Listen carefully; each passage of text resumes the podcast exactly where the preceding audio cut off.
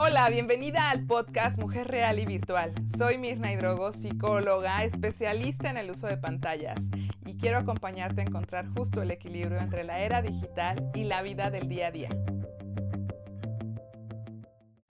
Hola, hola, ¿cómo estás apantallada, apantallado? Que también sé que esta comunidad crece y estamos tanto hombres y mujeres en esta era digital usando las pantallas a nuestro favor. Y hoy voy a romper ese mito que sé que es un tema controversial, pero justo de eso va este episodio, de desmentir que las pantallas son 100% negativas, adictivas, malditas. Alguna vez escuché a una de las abuelitas de mis pacientes y con todo este eh, contexto de confianza y respeto lo digo, porque muchas veces he escuchado esta expresión. Es que es mala, es que es negativa, es que daña, es que es la culpable de todo lo que está pasando. Y la verdad es que, pues vengo a desmentir el mito. No es el objeto jamás. Eh, sabemos que hay muchos, muchos. Bueno, de hecho, para que estés escuchando esto, estás en una pantalla no lo estás escuchando desde un CD, una memoria USB o un, un disco de esos gigantes que había antes, o un cassette, un disquete, ¿recuerdas? Bueno, no, lo estás escuchando en un dispositivo electrónico que ahora podemos generalizar que se llama pantalla, que tienes internet, que puedes escuchar esta información gracias a la tecnología. Entonces, lo primero es, no es el objeto, porque te voy a dar tres puntos clave. No es el objeto, es el sujeto. ¿Y qué significa no es el objeto, es el sujeto? Pues claro, como en las oraciones, ¿te acuerdas en la primaria? Eh, donde poníamos el verbo, bueno, ¿cómo estoy usando? ¿Cómo el sujeto está eh, usando este dispositivo? ¿Y de qué manera? Pues vamos a implementar eh, su uso sin abuso. Entonces sé que parece juego de palabras, pero lo primero es, no es el objeto, es el sujeto. Segundo, eh, no es el uso, es el abuso.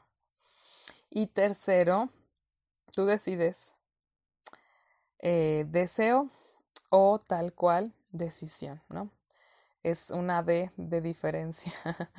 es una palabra que empieza y que suena muy parecida. El deseo usar la tecnología a mi favor o decido usar la tecnología a mi favor. Entonces, pues vamos con el primero no es el objeto, es el sujeto. Eh, bueno, hay muchísimos estudios y demás en donde el reprimir, el prohibir, el castigar esta nueva era, el decir no hay nada y tengo muchos casos reales de pacientes, de alumnos donde no permitían nada de pantallas y castigué y escondí y prohibí y aunque me suplicaba lo postergué hasta que ya no pude más. ¿Por qué? Porque ya era adolescente y cuando llegó la adolescencia, directo mi hijo cayó en una adicción. Y esto es por el tema de que no es el objeto, sino el sujeto que lo está usando y el sujeto que lo está administrando, porque en estos casos pues los chicos al ver esta prohibición, claro que anhelaban y deseaban tanto el tener esta interacción, esta experiencia, que pues lo que sucedía era una adicción inmediata, prolongada e intensa. Son adicciones que cuestan mucho porque pues ahora ellos argumentan, me dijiste que cuando tuviera 15, me dijiste que después yo iba a hacer lo que yo quisiera y hay mucha rabia contenida. Es triste, es triste porque el adolescente se siente privado de un derecho, se siente molesto, enojado, frustrado, cansado, eh, repudia muchas veces a mamá, a papá, eh, se aparta de los hermanos porque siente y sabe que es un derecho el recibir y el conectar a través de la tecnología que no ha recibido antes y que probablemente sus hermanos sí o sus compañeros de la misma edad, pares, sí lo han hecho. Entonces, es cómo vas a hacer ese sujeto que use con conciencia el objeto. Hasta ahí, ese es el primer punto. No hay punto. Aquí se aplica el término medio, el equilibrio, encontrarlo, porque ninguno de los extremos nos va a llevar a ningún lugar. El segundo es justo lo que ahora está como muy en la cabeza y, y por eso te decía, si no es el objeto, perdón, es el sujeto, pues también es importante y súper interesante esta otra parte, ¿no? ¿De qué va? Pues de que estamos inmersos y es real. La tecnología, a veces sí hay muchos estudios, que es lo primero que vemos y lo último que vemos, la pantalla.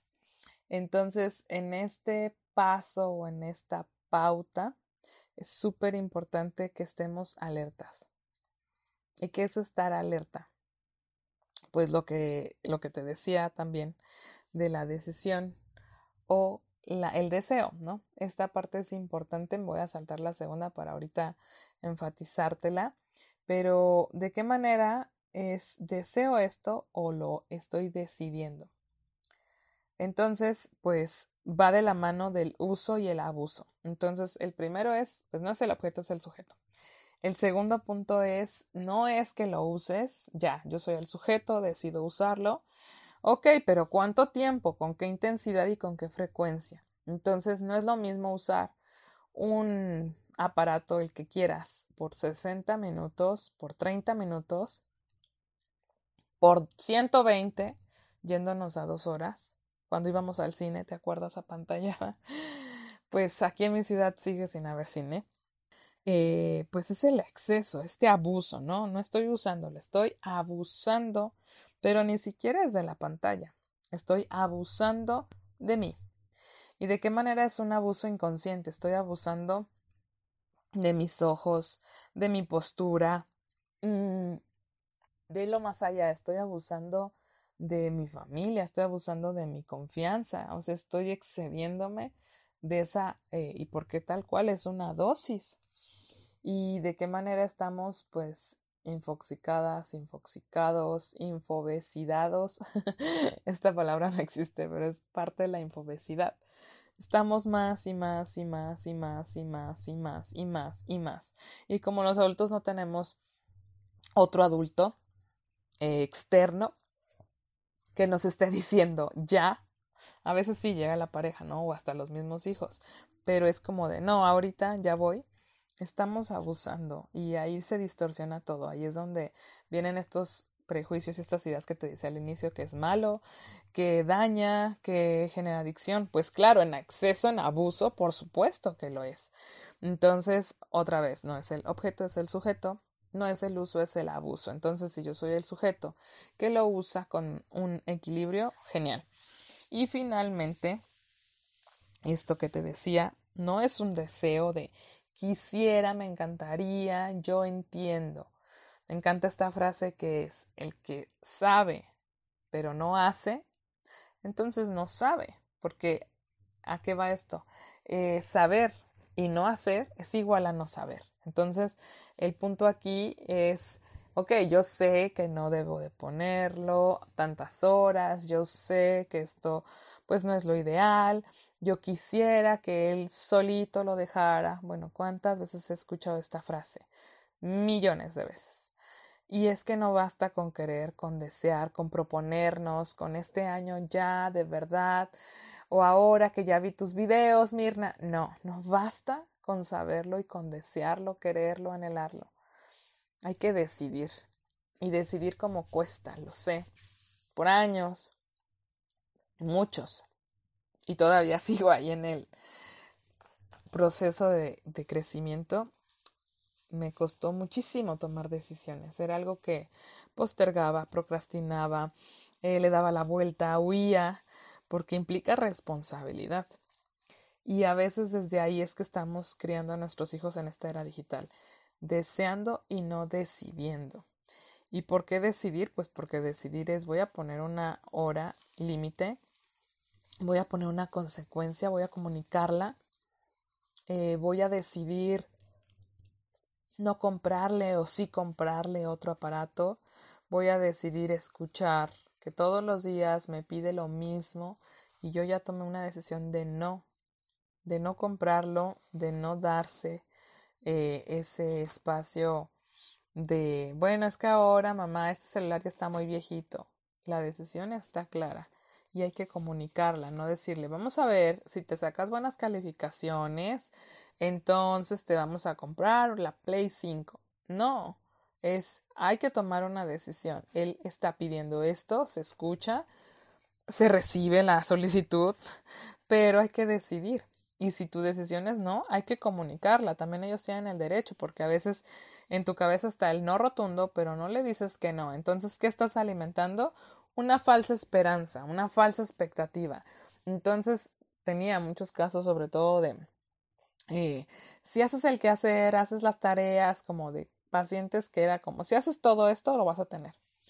Y al final tenía chicos que lo hacían completo, o sea, casos reales de chicos, chicas, niños, niñas, adolescentes de las varias edades, frustrados y molestos, con mucha rabia, con mucho enojo, porque al final no cumplía mamá ni papá lo que le había prometido. Y esto es súper delicado porque estamos nosotros mismos poniéndonos el pie. Se dice aquí en México, ¿no? Tú misma al decir algo y no cumplirlo, estás ¿qué? Perdiendo autoridad frente a tu hijo, perdiendo ese vínculo o ese lazo de confianza, perdiendo credibilidad, perdiendo también esa conexión con tu pareja si dijiste una cosa y al final no fue. Y ahí, si está más caro esto que estoy perdiendo, que es muchísimo, el amor, la conexión con mi hijo, ¿por qué sigo diciendo y prometiendo eh, pues límites irreales? ¿Por qué sigo nada más deseando y no decidiendo? Porque aquí el punto eje es decido y comunico. Decido y comunico es, ok, es un sí y lo comunico y lo cumplo, o es un no, lo comunico y lo cumplo. Lo sostengo, el no hay que sostenerlo, por eso cuesta tanto. No vas a tener ya ningún permiso porque ya te pasaste de las horas. Te voy a bloquear la contraseña del Wi-Fi. Vas a tener tres tareas extras en la casa porque te... la, la, la. Y al final, si eso no se concreta, no te creo, mamá. Porque yo te creo lo que haces, no lo que dices. Porque veo tu ejemplo.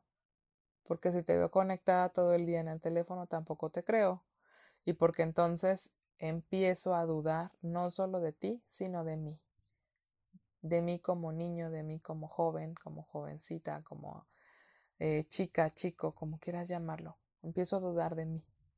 Y el dudar de mí me lleva a confiar en algo que es, pues, perfecto, entre comillas, que tiene muy poco error. ¿Y por qué entre comillas? Porque no es perfecta la tecnología, claro, pero se ve bonita y empiezo a confiar en alguien que me contesta del otro lado, que puede ser mi novia, mi novio, mi amiga, mi amigo. Le paso mis fotos, le envío mi pack, comparto eh, mi información confidencial, me desahogo, eh, mando emojis, stickers, GIF, lo que sea. Y a ti no te hablo, porque a ti ya no te creo. Y eso estamos realmente en la línea de tomar una decisión porque estamos perdiendo lo único que hay entre un padre y un hijo, que es ese vínculo eh, de comunicación, de respeto, de amor, de confianza, que se va y que para volverlo a reconstruir cuesta mucho trabajo, mucho tiempo y a veces no se logra. Entonces, para cerrar este podcast, quiero decirte y recordarte los tres puntos que llevas hoy, más que de tarea, como oro molido. Comparte este podcast si crees que a alguien pueda ayudarle este oro a brillar. Y es, no es el objeto, es el sujeto que usa la tecnología lo que determina. Uno, ese es el punto uno. Dos, no es el uso, es el abuso. Y tres, no se trata o no se, no va de deseos de anhelos, de metas, propósitos. Va de decisiones materializadas en acciones congruentes y contingentes. O sea, si dije que es el lunes, es el lunes. Si dije que es el fin de semana, que vas a poder ver una hora de videos de YouTube o una hora de una película o un concierto o lo que sea, es el día que dijiste. No es después, tiene que ser contingente para que haga efecto. Si yo te digo que te voy a dar algo, voy a, o a quitar algo, el día que lo dije, lo hago. Así que te mando un beso gigante apantallada, apantallado. Feliz tarde, noche, mañana desde donde me escuches. Gracias por compartir y escuchar este podcast. Y también mándame un DM en Instagram, un WhatsApp, un mensaje, un inbox en Facebook, por donde quieras. Y cuéntame de qué temas quieres que estemos platicando acá para que lo hagamos, pues mi equipo y yo, con toda la disposición del mundo. Un abrazo enorme. Chao. Gracias por escuchar este podcast. Para ayudar a más familias a transformar sus vínculos y sumarse a esta era digital, compártelo. Y te veo en Facebook, Instagram y YouTube. Abrazos virtuales.